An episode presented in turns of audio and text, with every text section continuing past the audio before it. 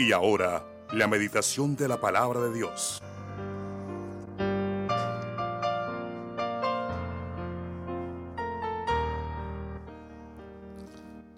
Bueno, gloria al Señor. Hemos estado tratando un tema que es muy fundamental para el cristiano y sobre todo hablando con esos discípulos obedientes. El Señor dijo, si alguno quiere ser mi discípulo, primera parte, niéguese a sí mismo. Negarse a sí mismo es quitar de su mente todas esas ideas, todo ese paganismo, quitar de su mente toda esa cultura con la cual lo criaron, toda esa religión, toda esa religiosidad también con el que lo criaron. Todas esas malas definiciones. Entonces, niéguese a sí mismo, tome su cruz. Tomar la cruz es renunciar a todo este mundo, renunciar a todas las cosas que nos pueden impedir la entrada al reino de los cielos. Incluso en el contexto donde se dice ese texto, tomar la cruz era pensar allá afuera en el Gólgota, en la salida de Jerusalén, un lugar llamado la Calavera, donde los romanos tenían un sitio para torturar a sus adversarios. Acabe aclarar que ningún romano de ciudadanía romana podía ser enjuiciado en una cruz. La cruz, el martirio de la cruz, no se la inventaron los romanos, se lo inventaron los fenicios. Pero los romanos lo adoptaron como un mecanismo de tortura.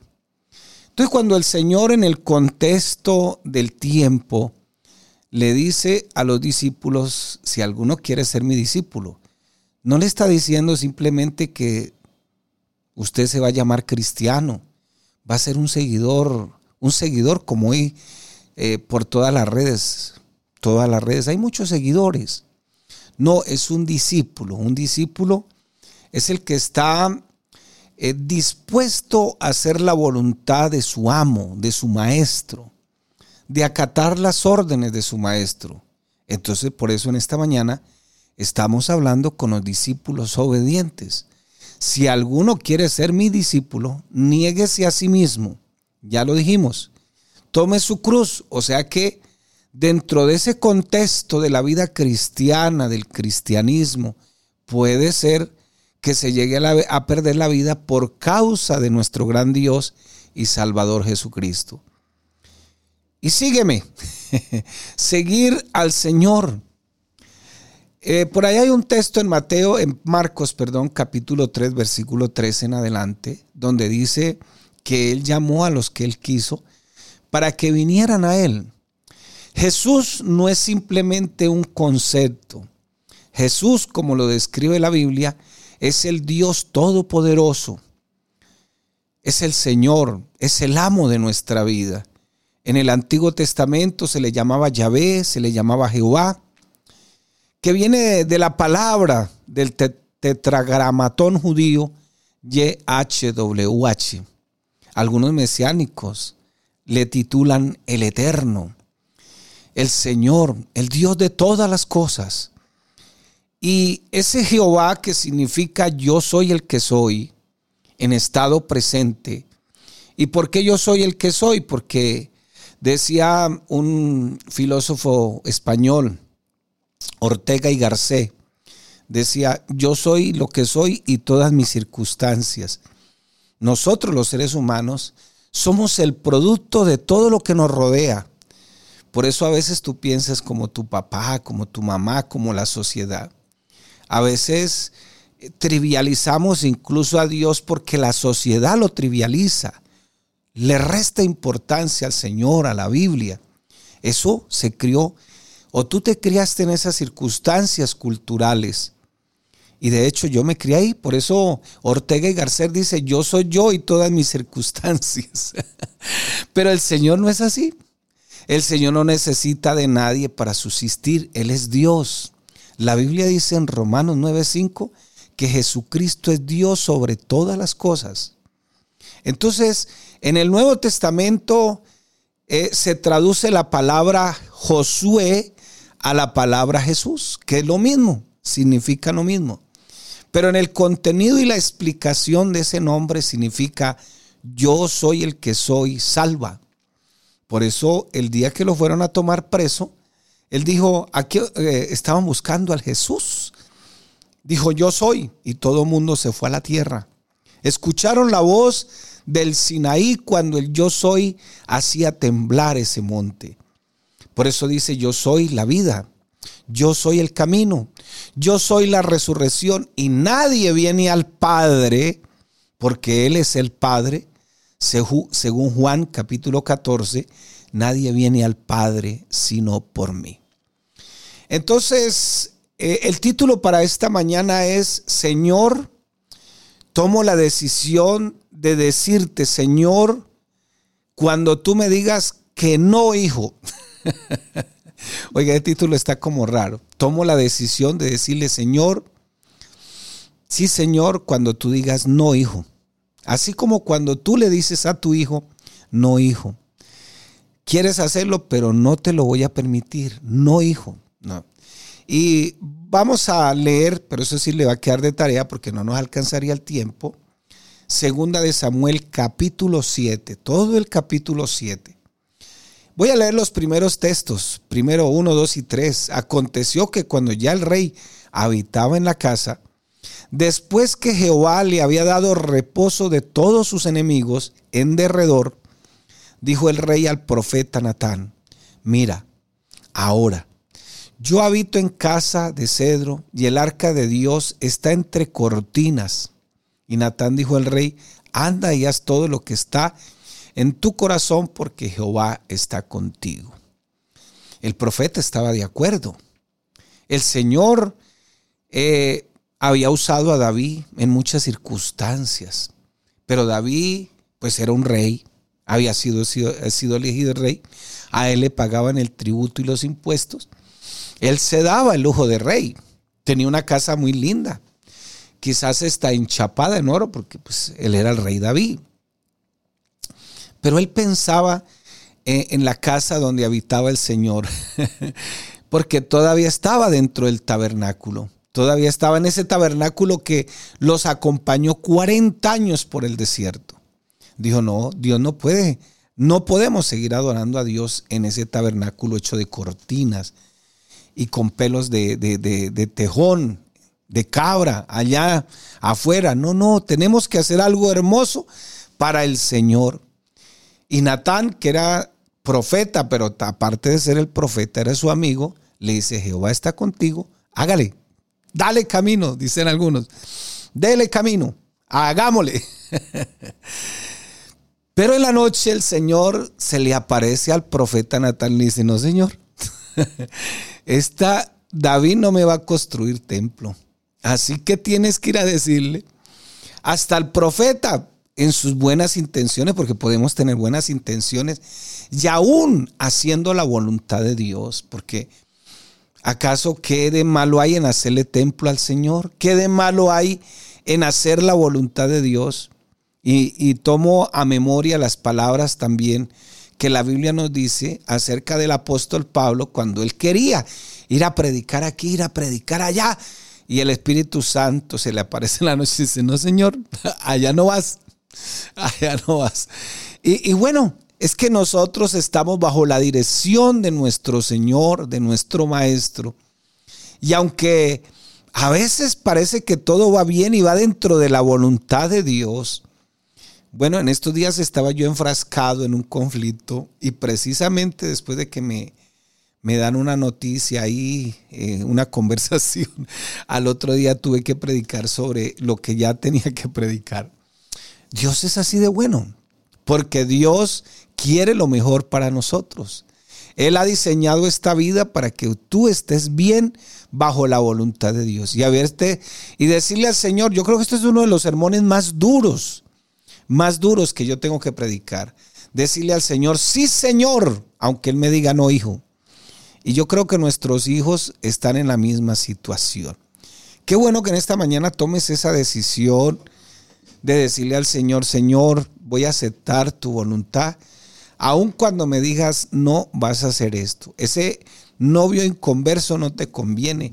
Esa novia inconversa no te conviene, ese negocio no te conviene, aunque creas que la voluntad de Dios. Pero, pero pastor, es que la Biblia no habla nada de novios inconversos.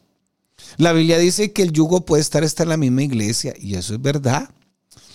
Pero el Señor sabe, tú sabes. El Señor sabe cuál es tu mayor necesidad y cuál es tu mayor tentación por la que estás pasando en este momento. Fíjese que el diablo tentó al Señor hasta con la misma palabra. ¿Por qué no le dices a tus ángeles que vengan aquí y te sostengan? ¿Por qué no le dices a estas cosas materiales que se conviertan en comida? Y el Señor se defiende con la palabra, con una palabra específica en ese momento.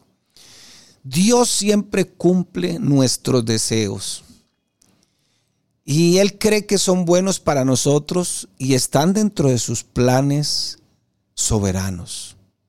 Siempre que Él dice no a lo que pedimos a veces con fervor, con oración, con ayuno, no crea que su negativa, y aunque nos cause dolor su negativa, siempre será lo mejor para nosotros y debemos responder, sí Señor, nos conviene lo que tú tienes destinado para nosotros. A veces el Señor, el no también es una respuesta. Pero nosotros estamos acostumbrados porque queremos hacer la voluntad de Dios a nuestra manera, a la manera de nosotros. Pero qué bueno que el Señor está ahí para corregirnos, está para orientarnos, está para guiarnos y está para darnos de su gloria y su poder para que nosotros sigamos adelante y podamos hacer la voluntad de Dios que dice la Biblia que es agradable y es perfecta. En este segundo libro de Samuel, en este capítulo 7, David se encuentra en un momento muy especial. Era un hombre muy valiente, un hombre de guerra, envuelto en batallas y estaba precisamente estaba en su descanso. Sin, embargo, en ese momento de descanso, tranquilo, un periodo de paz, un periodo de tranquilidad, David podía haber estado en culto, cantando, escribiendo algunos himnos, ensayando música. Eh, incluso algunos salmos son escritos de él. Mientras disfrutaba de la paz, ahí sentadito con un buen juguito, una buena comida, un libro ahí, leyendo la palabra de Dios, su amigo el profeta al lado, tal vez viendo la riqueza que estaba disfrutando, se dio cuenta de algo y llamó a su amigo el profeta Natán y le dijo, mira, yo vivo en un hermoso palacio, mientras que el arca de Dios está afuera allá, en la capital, en una carpa. ¿Qué vamos a hacer? Y contento, emocionado, con buenas intenciones y creyendo que Dios se lo iba a permitir, le dice, yo debo construir la casa de Dios, yo construiré el templo. Una maravillosa decisión de David. ¿Y cuánto no estará buscando Dios en este tiempo? Que tomen decisiones sabias, que emprendan, y hagan planes. No importa si el Señor les dice que no, de pronto el Señor tiene algo mejor de esos planes. Y contento se lo comunica al profeta. Yo voy a construir un templo. Natán le dijo, anda, también feliz. Y haz lo que está en tu corazón porque el Señor está contigo. No había duda de que el Señor estaba con, con David y estaba con Natán. Magnífica idea, eh, David. Excelente plan. Sin duda era la voluntad de Dios tener un templo y estaba David dispuesto a cumplirla. Todo estaba listo. Gran deseo, eh, magnífico plan para cumplir la voluntad de Dios, amor por el Señor y la confirmación de su amigo el profeta. ¿A usted no le ha pasado alguna vez? Tienes el plan de ir, de venir eh, hasta le comunicaste a tu pastor, la iglesia oró, todas esas cositas. Me río porque a mí me ha pasado. Cuando yo me río a veces es porque las cosas me pasan a mí. Todo va sobre ruedas y de repente llegó un no como respuesta. No.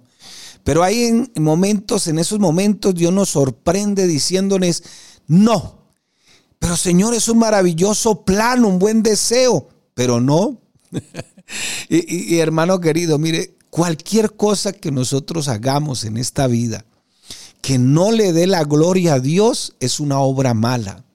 El Señor dice en su palabra, en Gálatas 3:17, perdón, en Colosenses 3:17, todo lo que hagáis de palabra, de obra o de hecho, hazlo dándole gracias a Dios Padre. Si hay algo que en esta vida no le dé gracias a Dios, no está dentro de los planes de Dios y aparte de eso es una obra mala. Eso dice el libro de Colosenses. Antes de llegar al Señor, todas nuestras obras eran malas. ¿Por qué? Porque la obra que no le dé la gloria a Dios es una obra mala. Qué bueno que en esta mañana tú lo que estás haciendo, tu trabajo, tu hogar, todo lo que estás emprendiendo allá es una obra buena porque lo estás haciendo en el nombre de Jesús y para la gloria de nuestro Señor. Hermano Aldemar, tú que estás allá haciendo la obra de predicar el Evangelio a través de la emisora, estás haciendo una obra correcta porque le está dando la gloria a Dios. Pero hay momentos, aquí Fabián lo mismo. Él abrió el espacio todos los días de 9 a 10 de la mañana. Hay un espacio para darle la gloria a Dios en todo este catatumbo. Pero hay momentos en que Dios de manera sorprendente nos dice, no, no, no lo vas a hacer. ¿Acaso tú es el que me vas a construir casa donde yo viva? Y le responde, no, David, no eres tú. Mire los versículos 12 al 14. Y cuando tus días sean cumplidos y duermas con tus padres, yo levantaré después de ti a uno de tu linaje, el cual procederá de tus entrañas y afirmaré su reino. Él edificará casa mi nombre y yo afirmaré para siempre el trono de su reino. Yo le seré a él padre y él me será a mi hijo, a mi hijo, y si él hiciere mal, yo le castigaré con vara de hombres y con azotes de hijos de hombres. No era David, era su hijo el que le iba a construir. Muchas veces, en momentos de alegrías, en momentos de paz, o en un culto, en una conferencia, en una enseñanza, después de escuchar la palabra. Tenemos buenas intenciones, buenas visiones, grandes sueños. Somos motivados a iniciar nuevos proyectos. Estamos convencidos de que esos proyectos son hermosos y, parte de la soberana voluntad de Dios, pero Dios me puede decir, no, hijo, ese no es mi plan. Ese no es mi propósito. Aunque es bueno y noble, no es mi plan, no es mi propósito. Ese es un proyecto maravilloso, pero he determinado, dice el Señor, soberanamente que no es mi plan. Y con amor te digo, no a tan hermoso plan. Pero es el Señor. Es el Señor. Y entender estas cosas nos evitarán frustraciones, nos evitarán cosas eh, dolorosas en nuestra vida, porque aprenderemos a depender de la voluntad soberana del Señor. Siempre que nosotros realicemos nuevos proyectos, nuevos planes, seamos dedicados, seamos responsables, seamos visionarios, decididos a hacer lo mejor y dar lo mejor para el reino del Señor, pero nunca debemos creer siempre que las buenas intenciones son las intenciones de Dios. Créamelo, mi hermano, que he tenido que pasar por esas cosas. A veces cuando más amañadito estoy en un lugar, cuando ya me siento cómodo, descanso, que veo que la iglesia está marchando, etcétera, etcétera, y veo que las cosas como, ay, tan lindo, Dios mío, tan lindo el Señor me dice, te voy a mover de la butaca. te voy a mover de la butaca. Qué bueno en esta mañana, mi hermano querido, poder, este, poder hacer un compromiso con el Señor. Todos los que me están escuchando, ¿qué quieres decirle al Señor en esta mañana? ¿Qué quieres decirle? ¿Por qué no decirle, Señor, eh, resuelvo aceptar que tú eres soberano? ¿Cuánto lo creen en esta mañana? Queremos aprender a aceptar con alegría, contentos, ese sí, aunque el Señor nos diga no. que esos planes que Dios tiene eh, para nosotros los hemos aceptado contentos, humildemente. ¿Será que podemos aceptar un no por respuesta a lo que Dios en su sabiduría ha decidido rechazar? Tienes un buen plan, te lo presentaste al pastor, todas esas cosas, pero el Señor te puede decir que no. Nos puede decir que no a muchas cosas en esta mañana. Y la verdad, hermano, que, que para mí esta es una sorpresa. No lo había visto de esta manera, pero su palabra es viva y eficaz. Y, quisiera decirle al Señor que, aunque tengo buenos planes para muchas cosas, el Señor me puede decir, a usted no, ahí no va, ahí no encaja. Eh, yo tengo algo mejor, porque la gloria es de Él. Y quiero aceptar en esta mañana que Él es soberano en todo lo que hace, en todo lo que hace. Quiero aceptarlo para la gloria y honra del Señor. Así que mi hermano y amigo que me está escuchando en esta mañana, yo lo invito a que reflexione. Los amigos que nos están escuchando en este catatumbo, vea, usted puede tener una buena religión, puede decir que su religión es la mejor, puede decir esto, pero ¿será la correcta? ¿Será lo que Dios tiene para su salvación? ¿Por qué no tomas una decisión en esta mañana? No, si yo tengo pensado convertirme al Señor dentro de tres, cuatro años, ¿será que no es muy tarde? La salvación es para ahora, para allá, para allá. No hay que esperar tanto. Yo creo que el Señor tiene todo bajo control. Él es soberano en todo lo que hace, en todo lo que dice, en todo lo que planifica. Mi hermano querido, no sé cómo estés. De pronto estés pasando, no como David, estés tranquilo, en la paz, leyendo la Biblia. De pronto estés pasando por la peor turbulencia y hasta tu visión de pronto se ha opacado, pero esté tranquilo ahí donde esté. A veces que debemos quedarnos quietos. A veces en medio de todo el sacudón, así como cuando los discípulos estaban pasando al otro lado del Jordán, del mar de Galilea, perdón, se sacudió la barca y creyeron que el Señor no estaba ahí. Y le gritaban, Señor, es que no tienes cuidado que perecemos. No te das cuenta que estamos a punto de morir. Y el Señor les dice, hombres de poca fe, sigamos confiando en nuestro Maestro. Él o nosotros dependemos totalmente de Él, como nos lo dice esta canción.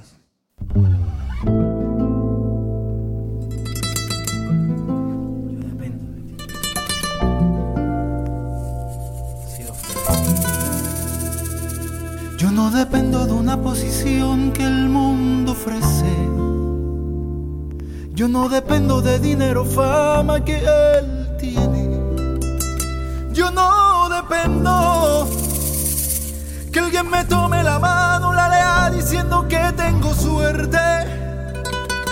Que mi vida la guía el destino, el poder de la mente. Yo no dependo de eso, no dependo.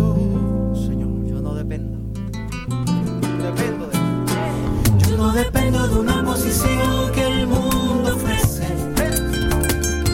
Yo no dependo de dinero, fama que él tiene.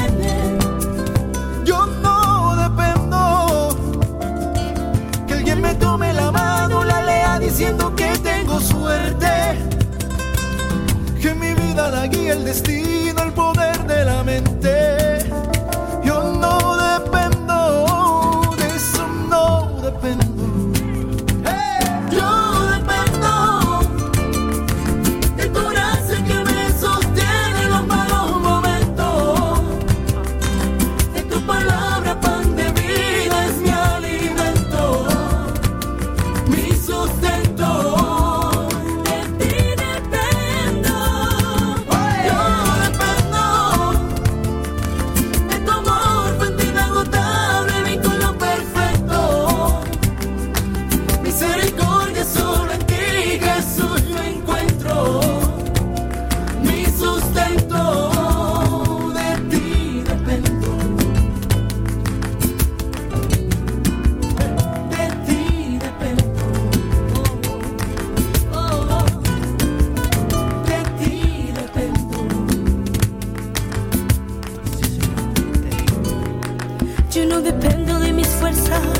No dependo de mi capacidad de inteligencia, no dependo.